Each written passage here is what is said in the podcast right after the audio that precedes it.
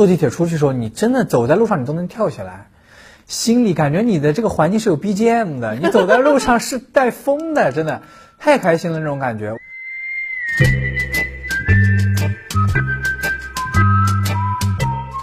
欢迎收听微微的抓马，聆听戏剧人的私房故事，散场后的精彩生活。我是爱聊天的微微。今天的抓马，我请来了一位颜值特别高的小哥哥，他就是上海越剧院的青年演员冯军。哎，你可不要以为我就是因为他颜值高，所以才去找他聊的。主要是啊，我还听别人说冯军当过兵。你想想，这个戏曲演员当兵是不是已经很少听到了？更何况他还是一个越剧小生演员。因为在我的印象当中啊，越剧小生在舞台上就是经常演一些秀才啊、书生之类的角色，看上去也是那种挺文弱又不擅长舞刀弄枪的感觉。再加上我们戏曲本来就特别讲究，每天要拳不离手、曲不离口，这几天不练，观众都能看出来。更何况冯军去当兵，一当就是两年呢。所以在聊天之前，我真的是带着满脑袋的问号。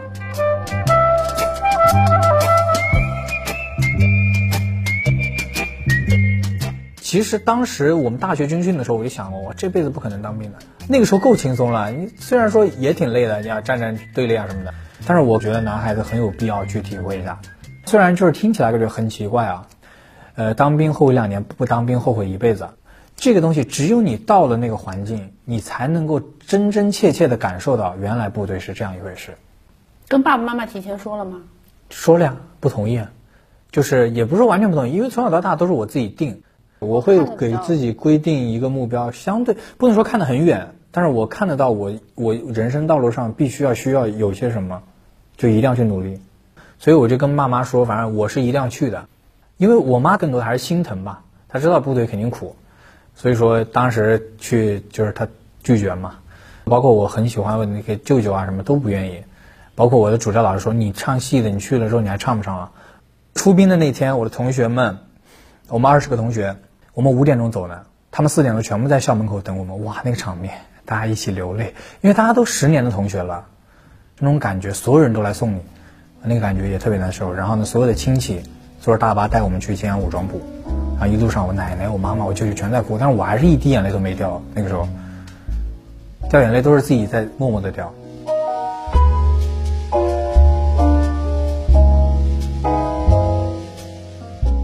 刚才听到冯军说“当兵后悔两年，不当兵后悔一辈子”，这句话一直在我脑袋里绕，因为我实在理解不了，什么叫当兵就要后悔两年，所以他后悔了。那什么又叫不当兵要后悔一辈子呢？到底当还是不当？说实话，虽然我没有当过兵，但我还挺羡慕他们的，尤其是我每一次看阅兵式的时候，看到他们那种一个方阵可以走出一个人的感觉。精神头特别足，身形特别挺拔的样子，我真的特别崇拜这些军人。我猜冯军选择当兵，可能也和这个有点关系吧。那来抓马聊过天的很多戏曲演员，在提到自己学戏的那段日子，总是绕不开一个苦字。当然，当兵也是很苦的，可到底哪一个更苦一些？我这种没有体验过的人说了可不算。既然冯军是两种苦都尝过了。那让他来说是最合适不过了。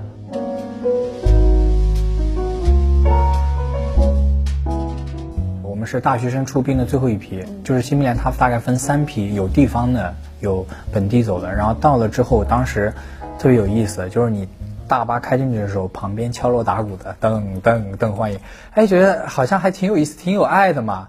但是一下车之后就不对了。因为你要排列了，你开始得有部队的那个规矩了。然后我们部队有一个专业名词叫点验，就是你带去的备装，我们所有的装备就是你的所有的私人物品也好，叫备装，备装点验，把你所有东西翻箱倒柜，钱包里的每一张卡全部拿出来看，然后呢，手机没收，然后其他那些违禁品拿出来，好点验好之后，全部堆放整齐，放到仓库，发给你部队所有的东西，军装，统一的袜子，统一的短裤。统一的背心儿，统一的所有的东西，呃，其实带的时候确实也没带什么，就是一个钱包，一个手机这样。因为在最后在到的时候，还给家人发了信息，我到了，消失。那时候家人也不知道你在哪儿，我自己也不知道我在哪儿。然后就在部队就开始了。到的那天中午吃饭的时候已经就不对了，因为吃饭前必须要唱歌嘛，唱歌好，然后排队齐步走进去，走进去站在桌子面前坐，然后呢，啪有人凳子啊响啊什么的，一百多号人肯定没那么整齐，刚开始，然后起立，然后再坐，然后好开饭，然后没有任何人可以说话的，绝对安静，只有筷子的声音。就是已经开始到这种管理了，吃完饭不能走了，要出去排队，每个班的全部到齐了再走。这个时候还没有规定限时，觉得还行。然后下午一起来就是一下午的军姿，然后那天下雨，对着墙站，站一下午，啥也没有。我当时就在想，这才第一天，第一天就是这么折磨了吗？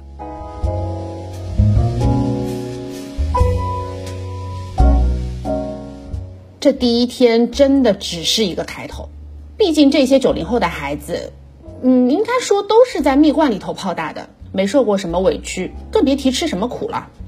再说了，冯军是在上海这样的大城市长大的，就算家里面条件不是很优越，总也是饭来张口惯了的吧？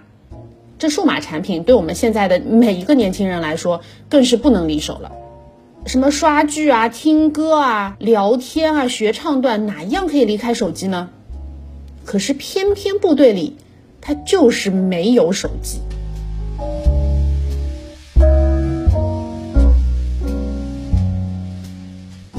从进去大概三五天吧，就我说我说我要给家里写信，然后收到第一封信的时候，看到那个 回信的时候又是。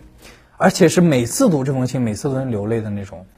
就是虽然不能记忆犹新嘛，但是你读信的所有内容，你反复读，怎么读怎么难受。而且是你最每天最想看的东西。所有的信每天读一遍，因为后来也会知道地址了，他们会寄过来。每天你是可以写日记的，也可以写信的，但是有规定时间嘛。就是你肯定不可能在训练或者什么时候，就比如说午休，我们每天规定大概有一个小时的午休，午休就让你睡觉，但是我们不会睡，就这个时候写日记、写词儿，而且窗帘要全部拉上，就很黑。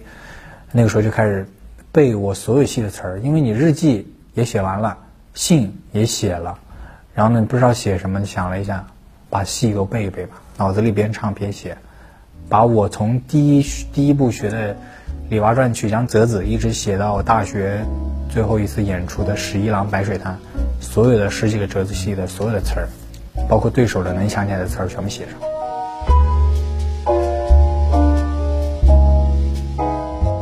听到冯军在空闲的时候默写戏词儿，我其实当场就笑出声了。难道午休时间睡睡觉不好吗？但是冯军说，那个时候，但凡是能够让他安心的默写背一下戏词儿。他都觉得是一种非常放松和解压的方法了。多亏学了那么多年的越剧，让他在枯燥单调的军营生活里面一点都没有感觉到空虚或者孤单。那微微平时在看电视剧的时候，经常会看到有些半夜紧急集合的桥段。但是我自己除了高中和大学参加了很简单的军训之外，也没有正儿八经受过这样的训练，根本没有体会过。我就问冯军：“你们半夜紧急集合？”真的跟电视里演的一样吗？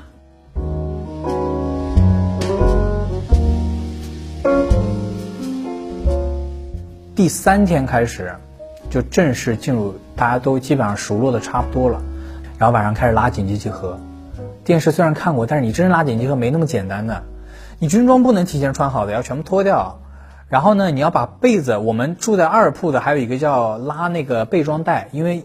那个床铺它没有护栏的，我们得晚上自己打一个背包结，防止自己掉下来。每天晚上必须得打。然后呢，紧急集合的时候，我们得把背包解下来，把被子叠好，然后呢，把脸盆、拖鞋绑在这个被子上，绑成一个背包结背在身上，然后戴好帽子、腰带、军装，然后呢，门口集合。整个班所有人就等于是你在战斗，比如说你就是模仿那种战斗露营的时候，你啪要敌人要来了，哇，东西打好就要走，就是把你所有东西都弄好，是一种。模仿，然后呢就下去整队。那个时候第一次拉紧急集合的时候，真的感觉那 神经衰弱了都，一下子整个人惊醒。后来好几天晚上都不敢睡，手忙脚乱啊，那种拖鞋乱掉的，被子乱散的，抱着被子在那跑的，什么丑样都有。就罚呀，第这算是第一次被罚，就跑圈儿。所以当时在部队的时候特别警觉。然后呢会有一个闹钟，闹钟就是每天早上大概四点半。五点那样的有个人醒了，叫我们所有人起来，然后大家把被子放在地上叠磨。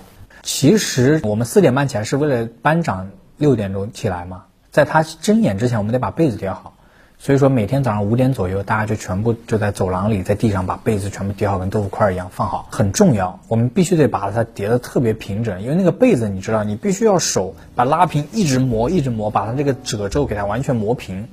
内务必须要完成，然后包括你的东西的摆放，拖鞋的角度，就是你能想到、你眼睛能看到的东西，都是要统一化。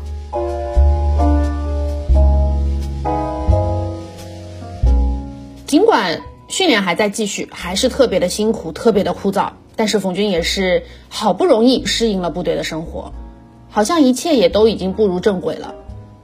通常我们说男儿有泪不轻弹嘛，男孩子碰到一些委屈困难，谁都是咬咬牙就坚持过来了。可是，在部队里头，这逢年过节给家里打电话的时候，没有一个士兵的脸上不挂着泪。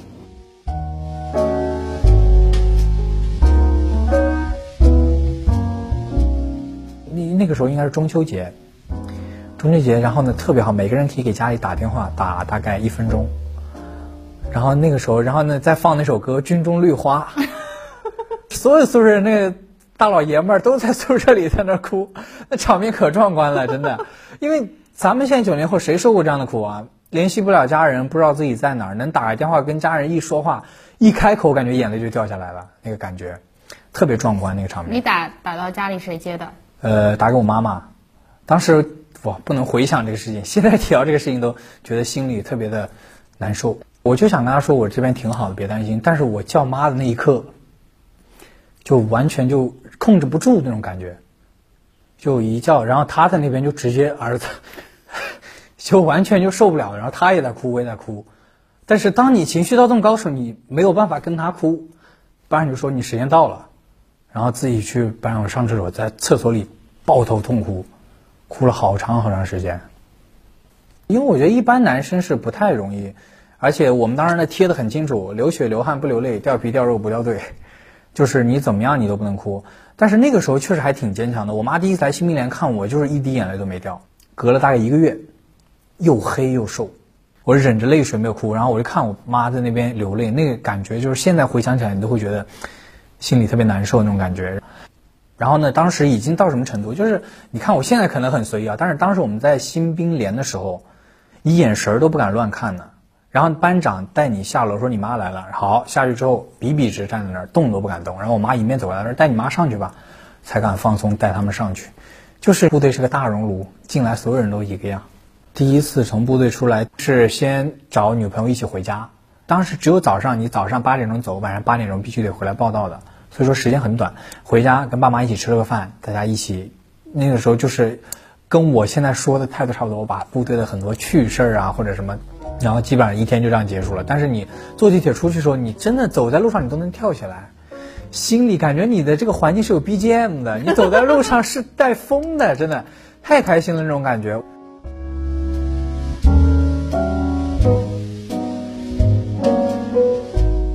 冯军就算现在想起来，还是觉得新兵那段时间的日子要比在西校苦多了。不过他还是顺利过关了，这一点他还挺佩服自己的。当然，后来他也离一名正式的消防员更进一步了，他到了消防中队。可是这也不代表训练就开始变得轻松起来，还有更多的未知在等着他呢。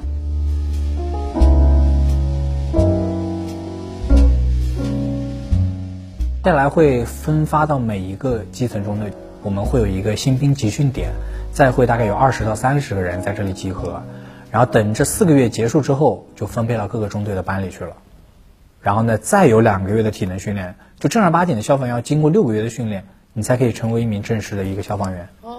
而且当时学了很多，你包括，呃，人工呼吸，包括那个器械的使用，绳结的打，还有简单的包扎，还有一些背人怎么背，各种背法，还有怎么爬楼梯。然后就是体能，因为消防员最重要就是体能嘛。每天早上起床就是五公里，每天早上五点那个时候是最冷的时候，在我亲戚在杨浦大桥旁边，我们当时就在杨浦中队那个时候训练，每天就套着那个兰州河那边跑，每天早上先是五公里，然后五公里跑完开始早上的训练，呃，消防技能结合俯卧撑。当然，在部队里最苦的应该就是这个趴姿，就是俯卧撑的这个姿势，啊。一直趴着，就是一直趴着。然后呢，你光趴这个平板撑，你就可以趴到下面，全部就是你的汗就是滴的已经不行。就很多人这个时候腰伤啊什么，就是从这个时候开始，就趴到你两个手已经完全撑不起来你为止。当时是冬天嘛，然后呢又加上手被冻的，又加上那些器械，然后就最冷的时候在那站着，然后趴趴完了之后。没力气之后，一会儿就恢复了，也不会说完全让你动不了那种状态，也不会完全受伤，对，当然就是要磨练你的这股意志。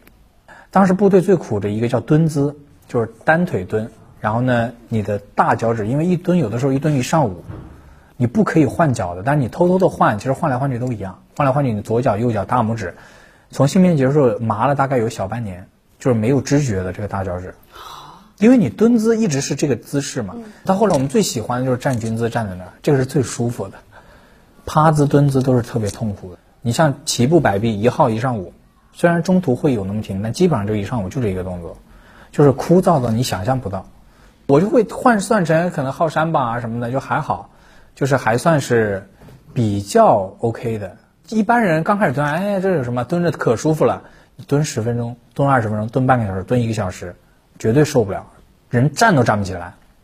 像消防的这些东西，我觉得最最实用的可能就是绳结，就是一些逃生、高空逃生的一些绳结。更多的，我觉得还是钢铁般的意志。最后过了四个月，两个月的新兵训练，两个月的消防器械训练，然后呢，去到了文工团。因为后期我到文工团之后，我是在舞蹈队里边。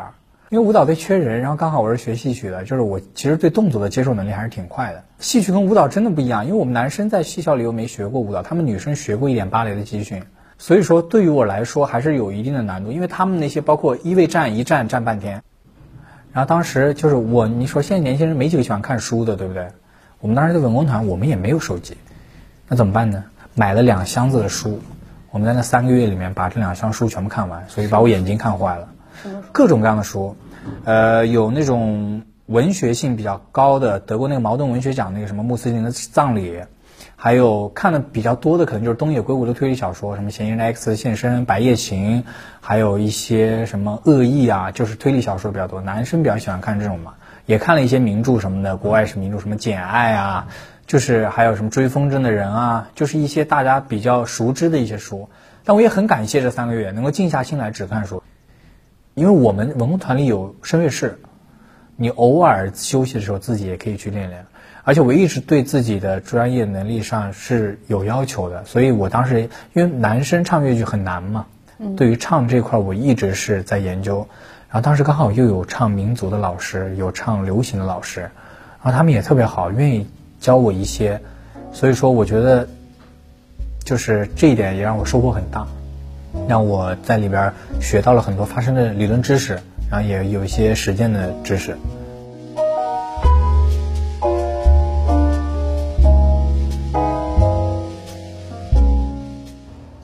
见到冯军的时候，觉得他应该是那种什么都不在乎的人，所以我也猜测跟其他的同学相比，他可能没有那么喜欢越剧。可是跟他聊了一个多小时之后，我发现我错了。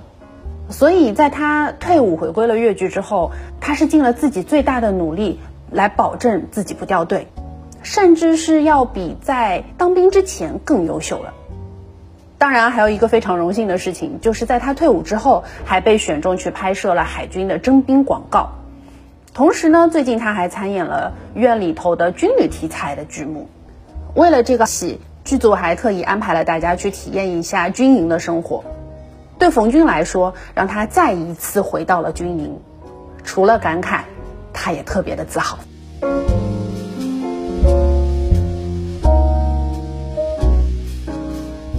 因为我觉得我能够退伍了之后还被选中，然后去做这样的一件事情，首先很有意义，再一个就是也很光荣，我觉得很光荣。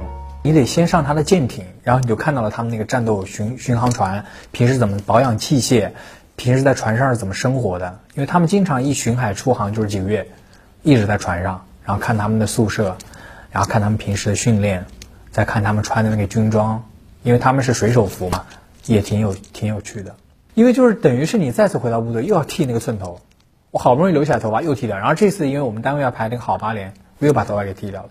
但是我这次排这个好八连，我也特别的开心，因为军旅题材的你就有一种情节在里边，包括我看电影也好，感触最深的当然是消防题材的，真的可能泪流满面，看着觉得哎难受。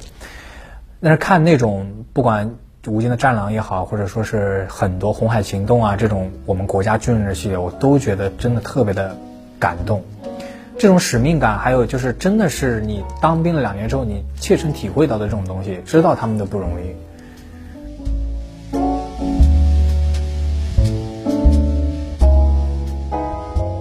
我想，哪怕有很多学过的技能会忘记，但是冯军一定不会忘记的，就是那两年流过的汗水、泪水，因为这些都是他最宝贵，也和别人最不一样的回忆了。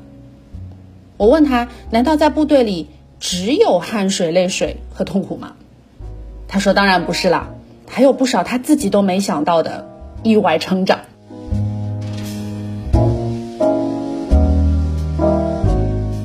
我从当兵那年开始没问家里要过一分钱。一五年的时候，就是大三，在当兵之前，我还动不动可能因为谈恋爱嘛，有时候问大姐，我大姐后来形成默契了，我一给她发个在吗？她说多少？因为我有两个亲姐姐。发个问号在吗？多少？真的很宠我，确实家人都很宠我。那个时候用钱也不算特别快，但是也肯定也不会少。然后呢，进了部队之后你又用不到钱了，然后每个月有津贴，后来又有退伍费，就是从那儿开始。包括我出来为什么要接影视，我就是想赚钱，这也是很大的一方面。我想改善我家人，包括我自己，我们所有人的生活。我最大的变化可能是心智更成熟了吧。我所有的事情其实从小到大，基本上都我自己决定的。他们也不会过问，我一直会跟他们报平安，他们也知道我能处理好，所以我觉得这个独立的这个人格也很重要，就是一定要放手让孩子自己去独立成长。而且当我当完兵回来之后，我才就是慢慢的越来越发现，就是爸妈的力量确实是有限的，他们确实年纪大。以前我会说，比如说遇到了什么事情，我会说妈妈怎么办，他会告诉你，你放心，没事的，儿子都能解决。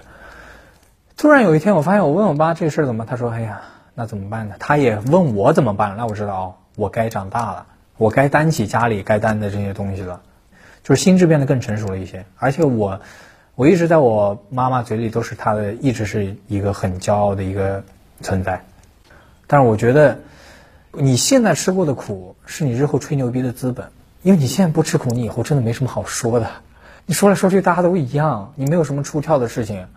所以说，就是说，我还是希望年轻时候多吃点苦。这样的话，你到后来，你不仅你内心强大了，你也后来跟你儿子说说，你也可以把自己说天花乱坠。不管别人怎么看这件事情，会让我自己觉得骄傲。